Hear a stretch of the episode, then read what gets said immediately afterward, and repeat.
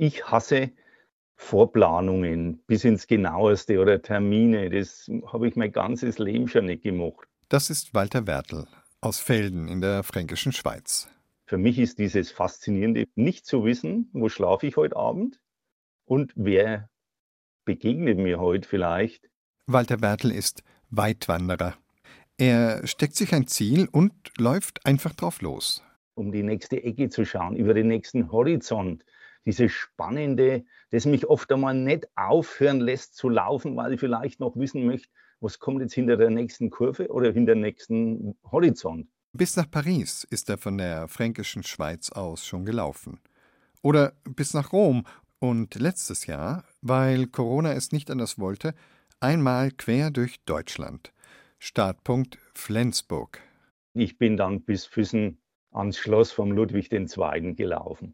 Ja, und das war was ganz was Besonderes, weil durch meine sportliche Betätigung war ich ja eigentlich immer in den Bergen oder dort, wo es Felsen gab. Also Deutschland in diesen Ecken, an der Weser entlang, an der Fulda entlang, ja, muss ich zu meiner Schande sagen, die habe ich noch nicht gekannt. Und ich war verblüfft, wie schön und welche schöne Ortschaften das es gibt mit Fachweigen. Ja, die brauchen sich in der Rodenburg oder Dingelsbüll nicht zu verstecken. Er sucht sie, wie gesagt, ganz bewusst, die Überraschungen. Das Unerwartete steckt manchmal in der Landschaft, und sehr oft, erzählt Walter Bertel, steckt es in den Begegnungen mit Menschen. So auch auf einer anderen Reise, eine Reise zu sich nach Hause, nach Felden. Startpunkt das Nordkap. Ich bin da in Schweden unterwegs und das Wasser ist mir mal wieder ausgegangen. Ich komme da durch eine kleine Ortschaft und am Ende war so ein, ja, wie ein Sportheim. Habe ich gedacht, Mensch, da ist bestimmt der Platzwart da. Da gehe ich jetzt mal hin und kann vielleicht meine Wasserflaschen auffüllen. Bin an das Fenster hingegangen, es war offen und darinnen waren festlich gekleidete Frauen und haben da einen Abwasch gemacht. Ich habe da meine Bitte vorgebracht und auf einmal kommt eine Frau mit die Ecke mit einer riesen silbernen Platte mit lauter Häppchen, Lachs und Eier und ja, und ob ich vielleicht auch Hunger hätte. Ich habe natürlich einen riesen Hunger gehabt, weil ich an dem Tag außer Kaffee noch nichts im Magen gehabt.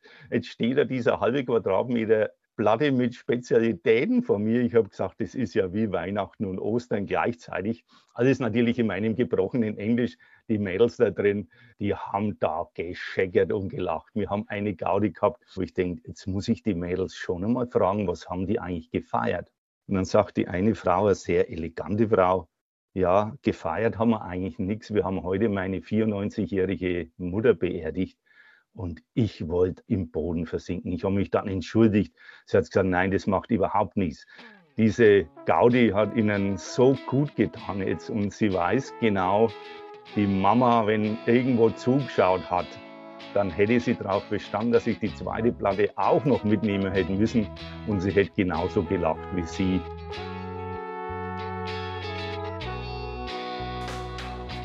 Begegnungen, die lange im Gedächtnis bleiben. Denn sie stecken voller Wendungen.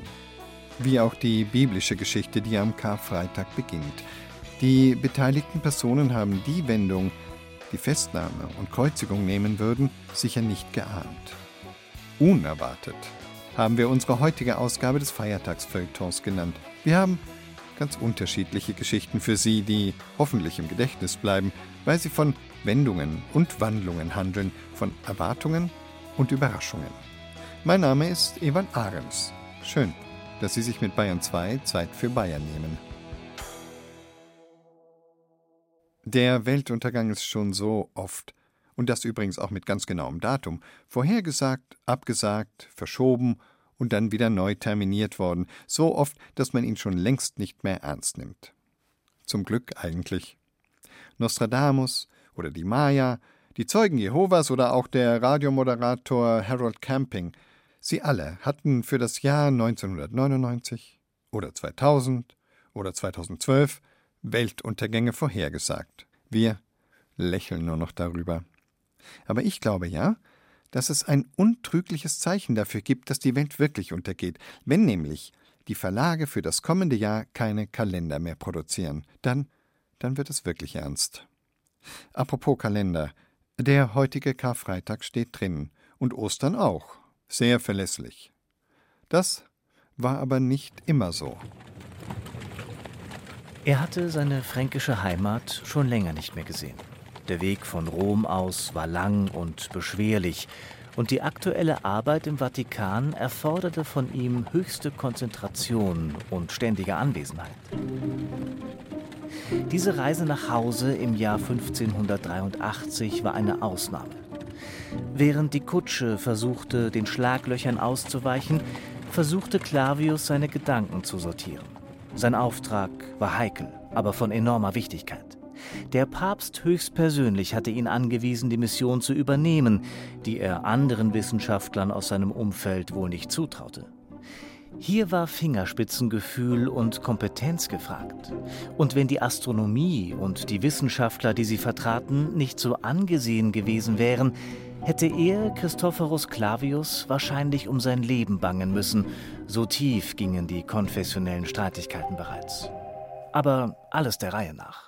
Christoph Clavius war ja die meiste Zeit seines Lebens gar nicht in Bamberg, sondern er ist relativ früh nach Rom gekommen, wo er im Collegium Romanum gearbeitet hat. Er war dort sozusagen der Chefmathematiker, würde man heute sagen. Und das Collegium Romanum war die führende katholische Hochschule. Dort sind Lehrpläne erarbeitet worden, die in allen europäischen katholischen Hochschulen bearbeitet wurden. Also er war eine ganz maßgebliche Figur und hat im Bereich der Mathematik sehr viel geleistet, dass einzelne Werke von ihm 300 Auflagen erlebt haben und über sieben Generationen Schulstoff waren, zeigt schon, welche Position er innerhalb der Mathematik hatte. Er schmunzelte. Euklid des 16. Jahrhunderts wurde er von seinen Zeitgenossen genannt. Diese Auszeichnung gefiel ihm. Nicht nur im Bereich der Mathematik war er gefragt, sondern auch als Chef der Vatikanischen Sternwarte. Ein wunderbarer Ort. Das Schmunzeln verging ihm aber prompt, denn in dieser wichtigen Sache hier gebührte ihm eigentlich nicht die alleinige Ehre. Er erinnerte sich ganz genau an den Tag, als der italienische Mediziner und Astronom Aloysius Lilius dem Expertenrat des Papstes Gregor XIII. den entscheidenden Vorschlag zur bahnbrechenden Kalenderreform machte. Diese war dringend notwendig geworden, auch er Clavius wusste um das Problem. Der zu diesem Zeitpunkt benutzte julianische Kalender, der 46 v. Chr. von Julius Caesar eingeführt worden war, wies eine kleine, aber wichtige Ungenauigkeit auf, die im Laufe der Jahrhunderte zu einer immer größer werdenden Problematik führte. Die Länge des Jahres entsprach, astronomisch gesehen, genau 365,2420 Tagen. Klare Sache. Die Römer hatten damals aber einfach auf 365,25 Tage aufgerundet. Die Römer, Pfuscher. Und es wäre halt schön, wenn die Anzahl der Rotationen der Erde ganzzahlig in den Umlauf der Erde um die Sonne reinpassen würde, dann hätten wir den ganzen Schlamassel nicht. Aber wie bekannt ist dem halt nicht so und das ist erstmal eine Frage der Praktikabilität. Wenn man nur einen Horizont von ein paar Jahrhunderten hat, dann muss man das jetzt nicht so super genau machen. Aber wenn so ein Kalender dann doch über eineinhalb Jahrtausende läuft, dann tut sich auch ein ganz kleiner Fehler irgendwann ausweiten und zu der damaligen Zeit war dann der Fehler von den astronomischen Befunden zu dem Kalender schon auf zehn Tage aufgelaufen. Und dieses wollte die katholische Kirche korrigieren. Man muss wohl sagen, aus der heutigen Sicht, dass es gerade das Zeitalter der Renaissance war, dass die Wissenschaft erkannt hatte, dass wenn man nichts macht an der Reform, halt die Differenz immer größer wird. Wir brauchen eine Lösung, hatte Papst Gregor zu Clavius gesagt. Denn die Berechnung des höchsten Kirchenfestes, nämlich Ostern, wurde durch die immer größer werdende Diskrepanz unzuverlässig, und dadurch geriet auch die genaue Datierung anderer christlicher Feiertage, wie etwa Pfingsten oder Christi Himmelfahrt in Gefahr. Die Menschen beunruhigte das, denn das Kirchenjahr gab ihnen Orientierung, gab ihnen Halt, sie vertrauten der Kirche und ihren Wissenschaften. Das alles stand auf dem Spiel. Das Konzil von Trient Mitte des 16. Jahrhunderts setzte die Kalenderreform bereits auf die Agenda. Papst Gregor XIII. rief dann die entscheidende Kommission ein. Später war Clavius ihr Vorsitzender geworden. Und jetzt in der Kutsche in Richtung Franken sitzend, erinnerte er sich an seinen Auftritt vor einem Jahr 1582, bei dem er verkündete, dass zehn Tage des Jahres einfach gestrichen werden sollen, nämlich der Zeitraum vom 5. bis zum 15. Oktober. Das war die Lösung. Ha, da guckten sie erstmal alle verdutzt, die Gelehrten, was für ein köstlicher Moment. Und dann war da noch die Sache mit den Schalltagen. Denn ein Jahr dauert nun mal. Sagen wir mal rund 365, ein Vierteltag. Ja, was soll man da machen? Also der Vierteltag wird natürlich erstmal ignoriert und nach vier Jahren ist er eben aufgelaufen zu einem ganzen Tag. Und den müssen wir dann dazu nehmen, diesen ganzen Tag, damit das alles in der Balance bleibt. Schaltjahre gab es schon im alten, im julianischen Kalender. Aber zu oft. Deshalb sah der neue Kalender vor, dass ein Schaltjahr ausfällt, wenn es auf ein rundes Jahrhundert fällt, das nicht durch 400 teilbar ist. Kompliziert, aber richtig. Davon war Clavius überzeugt. Und alle Berechnungen schienen darauf hinzuweisen, dass für die nächsten knapp ja, so 4000 Jahre nun vorgesorgt war. Der gregorianische Kalender war genau. Er war zukunftssicher. Okay, er trug nicht seinen Namen, sondern den seines Chefs, aber sei's drum. Also eigentlich alles gut. Wären da nur nicht diese sturen Protestanten. Und die Orthodoxen erst. Sie wollten sich von Papst und Katholiken nichts vorschreiben lassen. Zu tief saß noch der Schock der Abspaltung. Aber genau deshalb war er ja nun auf dem Weg. Der gregorianische Kalender ist schon als ein Mittel der Resonierung der Protestanten auch eingesetzt worden. Das muss man ganz klar so sagen. Und deswegen war es für die Protestanten bekanntlich unannehmbar. Und äh, in Nürnberg gab es dann später auch zweimal die Situation, dass Ostern zu zwei verschiedenen Zeitpunkten gefeiert wurde. Und dann also die Protestanten und die Katholiken unterschiedlich gefeiert, weil natürlich die Protestanten sich geweigert haben, diesen katholischen Papstkalender anzunehmen und um da eben die protestantischen Stände zu gewinnen, weil bei den katholischen konnte es der Papst ja verordnen, aber die anderen zu gewinnen, da war Clavius beauftragt worden und hat getan, was möglich war. Es ist aber ein hartes Brot gewesen, weil so stark eben von konfessionellen Streitigkeiten überlagert wurde, dass man sich da gar nicht vernünftig drüber unterhalten konnte. An ihm lag es nicht, da war er sich sicher. Und mal ehrlich, zweimal Ostern. klar war Papst Gregor außer sich. Clavius konnte ihn gerade noch beschwichtigen und nahm sich dann der Sache an. Naja, ungern zugegeben. Es war ja nicht so gewesen, dass ihm sonst die Arbeit ausgegangen wäre. Auch diesen aufmüpfigen Galileo Galilei musste er in Rom eigentlich im Auge behalten. Interessante Theorien hatte der, aber gefährlich. Dagegen war diese Mission hier ein Klacks. Aber alles der Reihe nach. Die Kutsche hielt abrupt an. Er blickte nach draußen in das protestantische Franken. Er atmete noch einmal tief durch und öffnete die Tür. Dann los. Der Bamberger Mathematiker und Astronom Christoph Clavius und sein Beitrag zur gregorianischen Kalenderreform. Seine Geschichte erzählte Tobias Föhrenbach mit Hilfe von Wissenschaftshistoriker Pierre Leich, Astrophysiker Dieter B. Hermann und Kalenderforscher Winfried Görke. Und für Clavius zumindest war es dann doch eine Mission Impossible. Er hat es nämlich nicht geschafft, die Protestanten zu überzeugen. Es hat noch ziemlich lange gedauert, bis der Kalender des Papstes Gregor vollständig von ihnen anerkannt wurde. Das war dann erst im Jahr 1700. Clavius hat das nicht mehr erlebt. So hatten wir also in Deutschland 118 Jahre lang zwei gültige Kalender und teilweise sogar noch länger. Denn obwohl der Reichstag beschlossen hatte, sich dem gregorianischen Kalender anzupassen, haben sich manche protestantische Regionen noch bis 1744 geweigert, ihn anzuerkennen – und haben dementsprechend zu einem anderen Zeitpunkt Ostern gefeiert als alle anderen. Naja, aber in diesem Jahr ist Ostern trotzdem übermorgen. Great Expectations, große Erwartungen, heißt der berühmte Roman von Charles Dickens, in dem es um den ewig hungrigen Waisenjungen Pip geht und sehr oft ums Essen, von dem Pip träumt und an das er die größten Erwartungen hat. Mit welchen Erwartungen ein Restaurantkritiker zum Essen geht, unterscheidet sich davon vielleicht gar nicht so sehr. Beide wollen beim und vom Essen glücklich werden. Wie sich das für die Restaurantbetreiber ausnimmt, wenn unerwartet ein Kritiker auftaucht, der über Wohl und Wehe eines Lokals entscheidet, das hat Tanja Gronde in Erfahrung gebracht. Haben die Herrschaften schon gewählt? Ihre Suppe ist, ist ausgezeichnet, ja, aber... aber die haben wir schon so oft gehabt. Ja, was können Sie uns sonst empfehlen? Mal etwas anderes. Paris, ein Gourmet-Restaurant an der Seine. Hier wollen alle den neuen Koch kennenlernen. Was sie nicht wissen, im Film Ratatouille kocht eine Ratte. Ein Trickfilmklassiker mittlerweile, der auch das komplizierte Verhältnis von Koch und Kritiker behandelt. Wissen Sie, wonach es mich da gelüstet? Nach ein wenig Perspektive. Perspektive muss Markus Werner in seiner Küche gefunden haben. Es gab eine Erwähnung im Michelin-Führer eine Auszeichnung.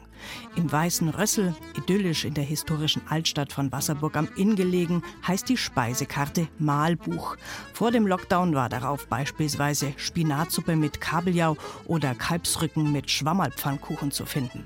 Der Tester entschied sich für etwas anderes. Das war ein gebeizter Lachs, dann war es ein Rieschäufel und hinterher hat er die Apfelküchel gegessen der hat eigentlich, äh, glaube ich, eher das Handwerk vom Kochen angeschaut. Also nicht umso teurer, umso besser, sondern einfach, wie man kochen kann, wie das handwerklich hergestellt ist. Es ist ja nicht mein, mein größter Antrieb, einen Stern irgendwann zu bekommen. Wenn er da ist, dann freue ich mich natürlich, aber äh, ich werde jetzt nicht meine Kocherei umstellen, nur dass ich einen Stern kriege. Der Koch Markus Werner betreibt sein weißes Rössel zusammen mit Ehefrau Magdalena Huber. Arbeitsteilung. Er in der Küche, sie im Service. Deshalb erblickt sie vielleicht auch zuerst den besonderen Gast. In der Regel essen die natürlich meistens drei oder vier Gänge. Das ist zum Beispiel mittags dann eher ungewöhnlich. Da muss bei den meisten schnell gehen und ein Kritiker nimmt sich dann doch Zeit, alle Gerichte und, äh, zu probieren. Allerdings werden dann oftmals Fragen, Hintergrundfragen zum Restaurant, zur Küche, zu den Produkten gestellt, in einem größeren Umfang, wie es ein normaler Gast machen würde. Und wenn er dann da ist und man ahnt, er könnte es sein, der Kritiker, steigt dann die Spannung im Gastraum, schleicht dann der Kellner auf leisen Sohlen um den besonderen Gast, gibt es extra Grüße aus der Küche. Mitnichten, sagt Magdalena Huber, jeder Gast ist gleich und Nervosität hat dann auch keinen Sinn mehr.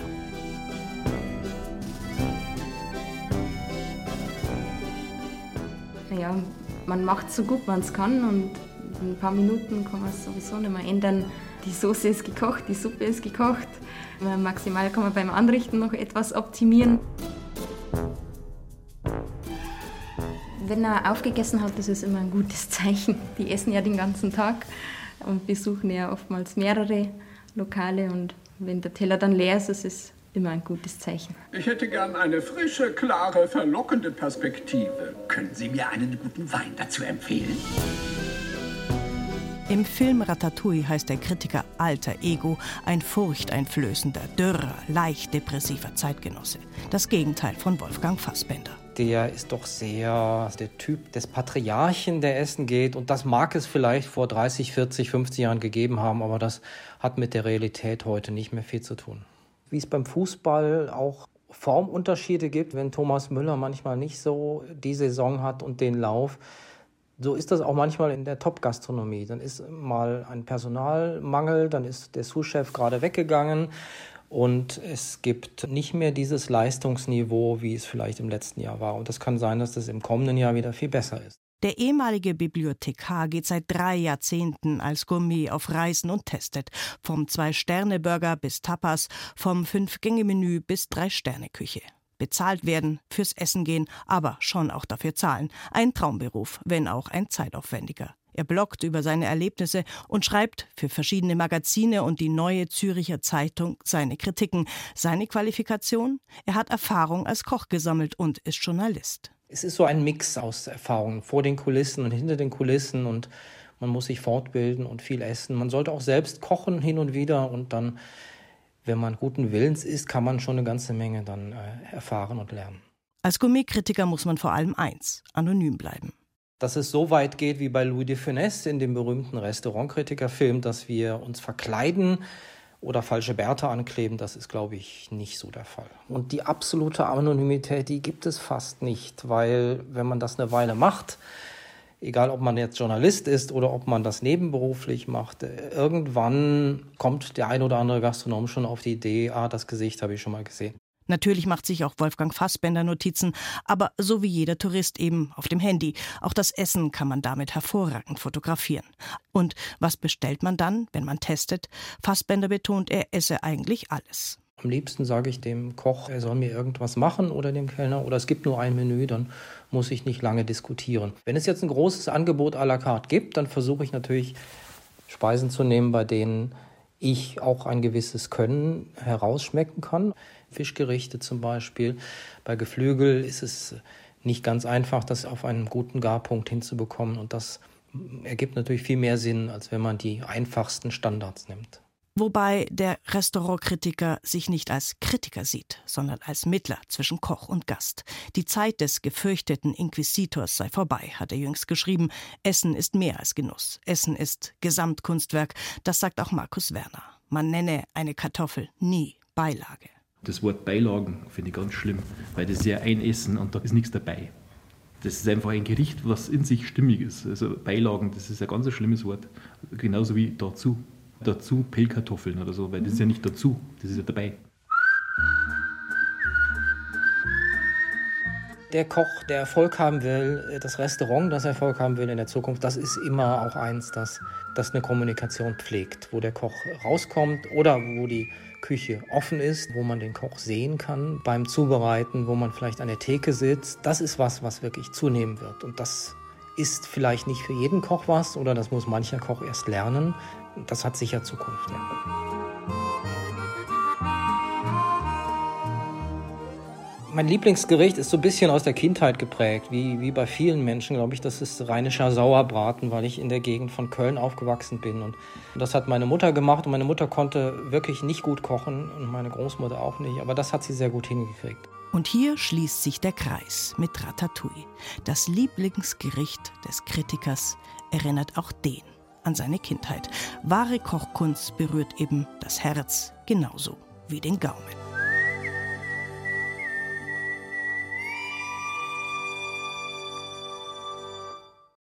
Es sind gerade keine einfachen Zeiten, wirklich nicht.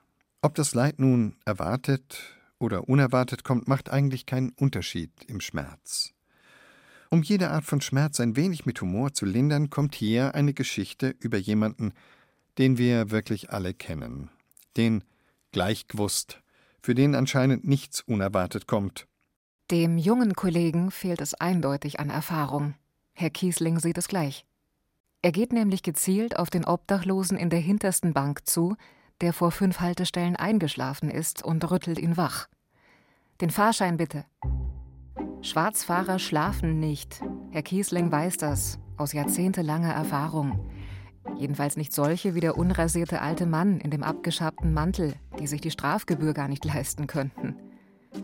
Wenn es selig schlafende Schwarzfahrer gibt, dann sind es die gut situierten, in den teuren Anzügen, die glauben, der Fall sei erledigt, wenn sie dem Kontrolleur lässig die 60 Euro reichen, die griffbereit in der Brusttasche ihres Sackos stecken.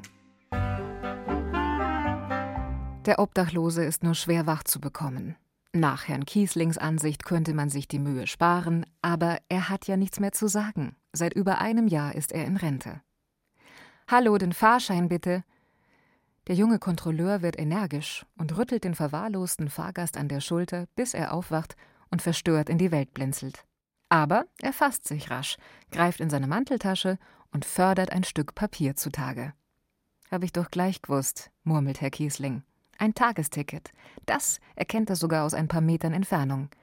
Kostet zwar acht Euro, aber immerhin hat man damit einen ganzen Tag lang einen legalen Platz im Warmen, Stadtrundfahrt inklusive.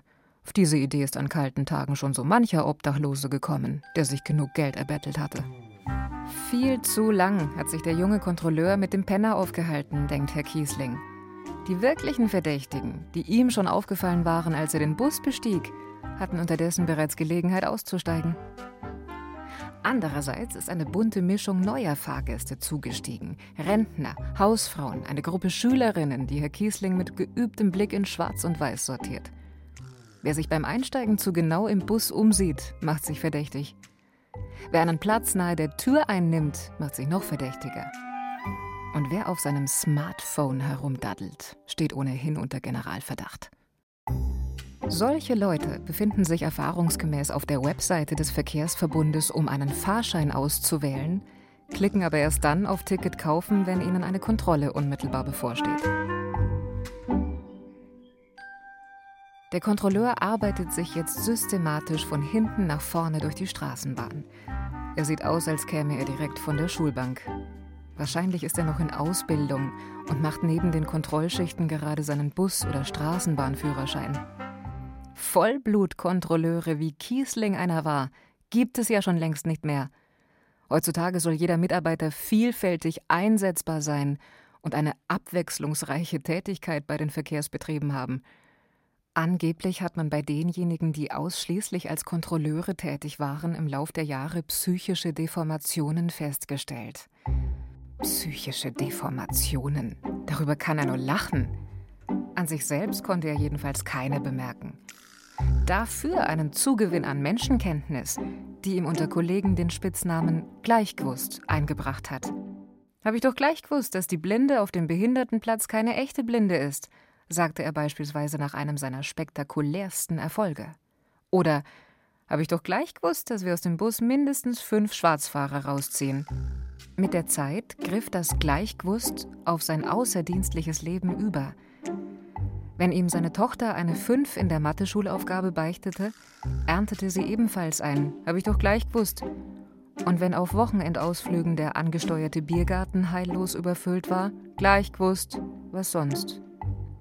Wenn seine Frau irgendeinen Kummer hatte, den sie mit ihm bereden wollte, war ihm auch dies irgendwann nur noch ein Gleichgewusst wert. Den Fahrausweis bitte.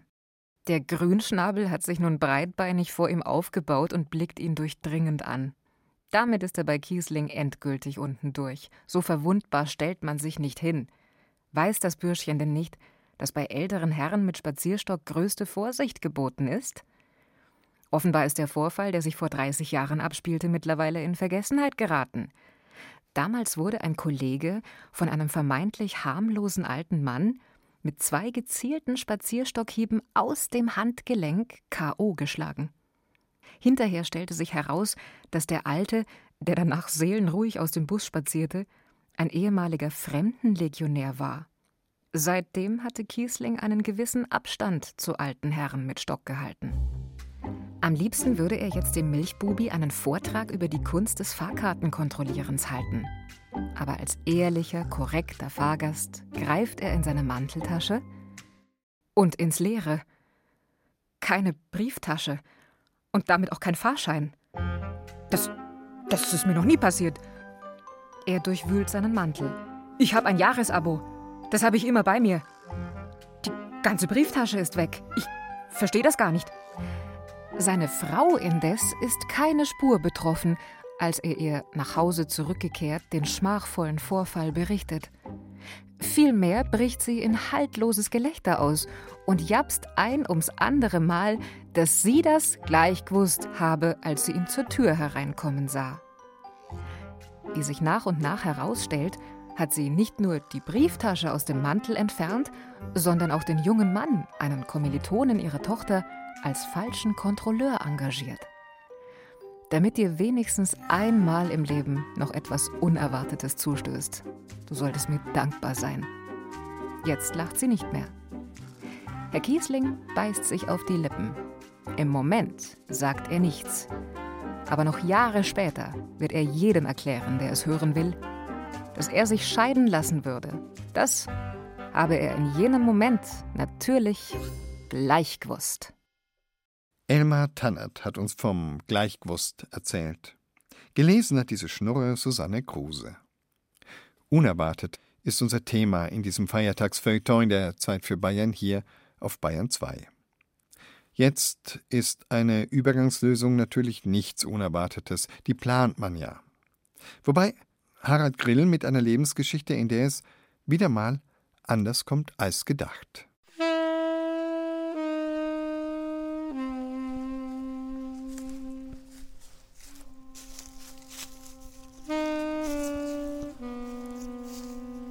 Ich stehe am Steinberger See in der Nähe von Schwandorf. Steinberg am See. Das sind die paar Häuser am gegenüberliegenden Ufer. Hinter einer großen Wiese, auf der Wildgänse grasen, mit Blick auf den See, steht das alte Bauernhaus, in dem der Hans lebt.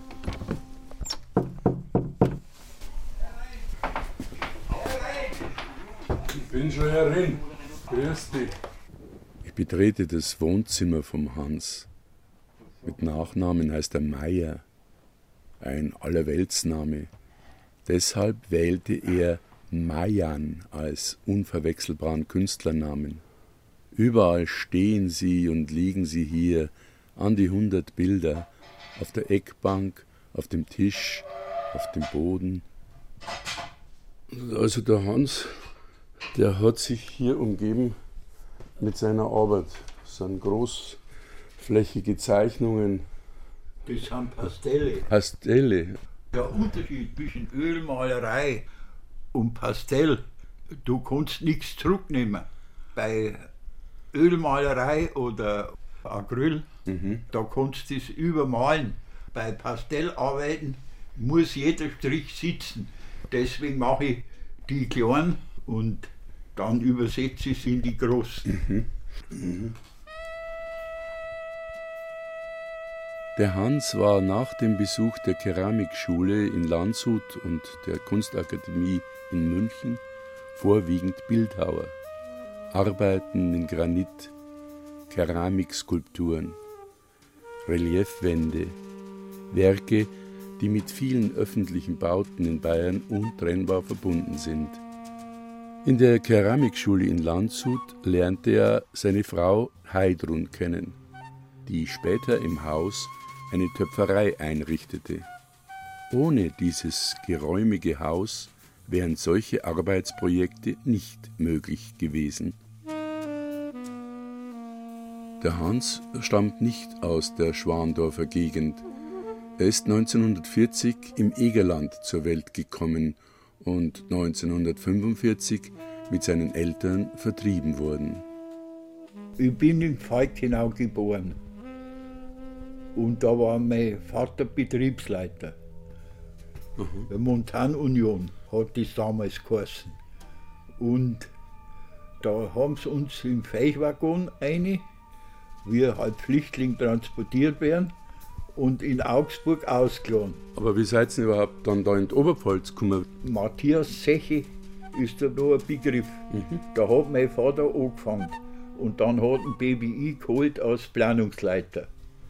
BBI, das ist bei Wackersdorf dann ja, gewesen. Ja, ja, ja. Bayerische Braunkohlenindustrie. Mhm. Seine Frau Heidrun nahm nach der Ausbildung eine Stelle in Cuxhaven an. Dann habe ich eine Nachricht gekriegt, eine Tochter ist geboren und dann habe ich es auf Schwandorf geholt. Das war 1961. Sie waren gerade volljährig geworden und wollten heiraten. Jetzt brauchten sie eine Wohnung, eine große Wohnung mit Werkstatt und Atelier. Leider fehlte das Geld. Der Vater vom Hans hatte eine Idee. Er wies ihnen ein zum Abbruch bestimmtes Haus zu, zwischen dem kleinen Dorf Oder und dem Rand des tiefen, dreckigen Lochs, aus dem Braunkohle gebackert wurde. Ein Bauernhaus aus dem 17. Jahrhundert mit undichten Fenstern und maroden Dielenbrettern. Ein Wohnungsprovisorium, angedacht für eine Übergangszeit von etwa einem Jahr, solange bis die Grube erweitert und das Gebäude abgerissen wird. Da war abbrennender Stall und wo jetzt Wies ist und wo die Bäume stehen, da war nichts. Die haben wir beim Wirt der Vogel gezeigt. Ja. Ich habe das mühsamst hergerichtet. Wir haben mit einer alten Badwanne angefangen und der Klo. Erst sind wir am Donnerbalken runtergegangen. Naja, da kommt ja noch dazu, dass man erst einmal als Künstler nicht unbedingt mit Geld gesegnet ist. War da nicht die Versuchung irgendwann so stark, dass man dann von dem Verhau da äh, ausgenommen, von der Braunkohle, und das ist ja eigentlich keine Landschaft mehr gewesen, das ist ja bloß nur ein Loch gewesen da, dass man da weggeht. Ich habe Oder als meine Heimat betrachtet. Ab wann? Ab wann? Von der Umgebung allein kannst du auch nicht Heimat abbeißen. Nein. Ich habe einen Josef gehabt, ich habe einen Koko gehabt und die Bredeln, die haben wir im Wohnzimmer am Heiligen Abend fertig gemacht. Und die Fußbein, das hat er praktisch alles der Stammtisch gemacht. Der Stammtisch, der Josef und der Koko, Zusammenhalt als Heimat. Gleichzeitig der Arbeitslärm nebenan in der Grube, ohne Pause Tag und Nacht in drei Schichten. Und als Dreingabe Staub, Staub, Staub. Kann ich mir das dann so vorstellen, dass das trotz der Umgebung von dem ganzen Dreck da außen um mich, dass man das einfach nicht mehr sehen hat müssen, weil man da herin so eine Art Mikrokosmos mhm. gehabt hat. Ihr habt euch das dann praktisch so wie in einer Blasen ausbaut und. und, ja, am und Anfang war es so. Mhm. Und wo ich dann einen Grund gekauft habe, da war der See schon. Der See, der heute so idyllisch vor dem Haus liegt, das war einmal die dreckige Kohlengrube. Das Dreckloch lief voll Wasser. Die provisorische Behausung von damals ist heute noch die Heimat vom Hans, über 60 Jahre später. Das Haus wurde nicht abgerissen, wie es geplant war, der Abbau hat genau am Rand von seinem Grundstück gestoppt. Na, jetzt schaut es aus wie ein Urlaubsgebiet. Ne? Jetzt haben sie da vorne die Holzkugel da gebaut, wo dann die Leute aufgetragen können und einen Überblick haben über die Schönheit der Landschaften. Naja. Ich war als einziger dagegen. Ich hab's gewarnt. Aber das ist der Wohlstand, das bringt der Geld, oder? Ja, äh, sicher. Als ich den Meiern und das alte Haus mit Haus Nummer 4,5 in Oder verlasse, dämmert es bereits. Ich drehe mich noch einmal um und betrachte es aus der Ferne sehe nur noch zwei erleuchtete Fenster. Dort sitzt er und zeichnet neue Pastelle. Seit seine Frau Heidrun gestorben ist, geht das ganze Nächte so dahin.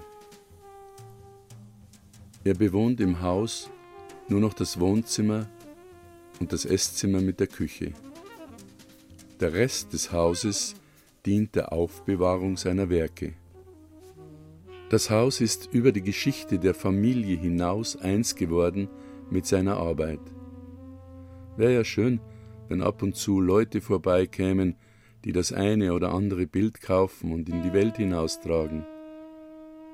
An der Haustür habe ich ihn noch gefragt, wer das Haus einmal übernehmen wird, wenn er einmal nicht mehr ist. Haben die Familien seiner Töchter Tine und Minke Interesse daran? Das ist die Frage, die da lieben gern dahergehe, aber der Verwendungszweck als Museum, das liegt mir am Herzen, dass das so bleibt. Und es ist ja so unglaublich viel Material da, was du, was du da geschaffen hast. Ich, das ich ist ja habe äh, jedes Zimmer voller Bildern.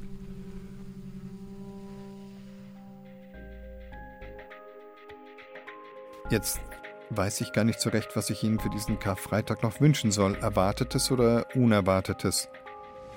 Na, vielleicht einfach, dass Ihnen beides, wie es gerade kommt, ein wenig Freude bereitet. Kann man brauchen in diesen Tagen.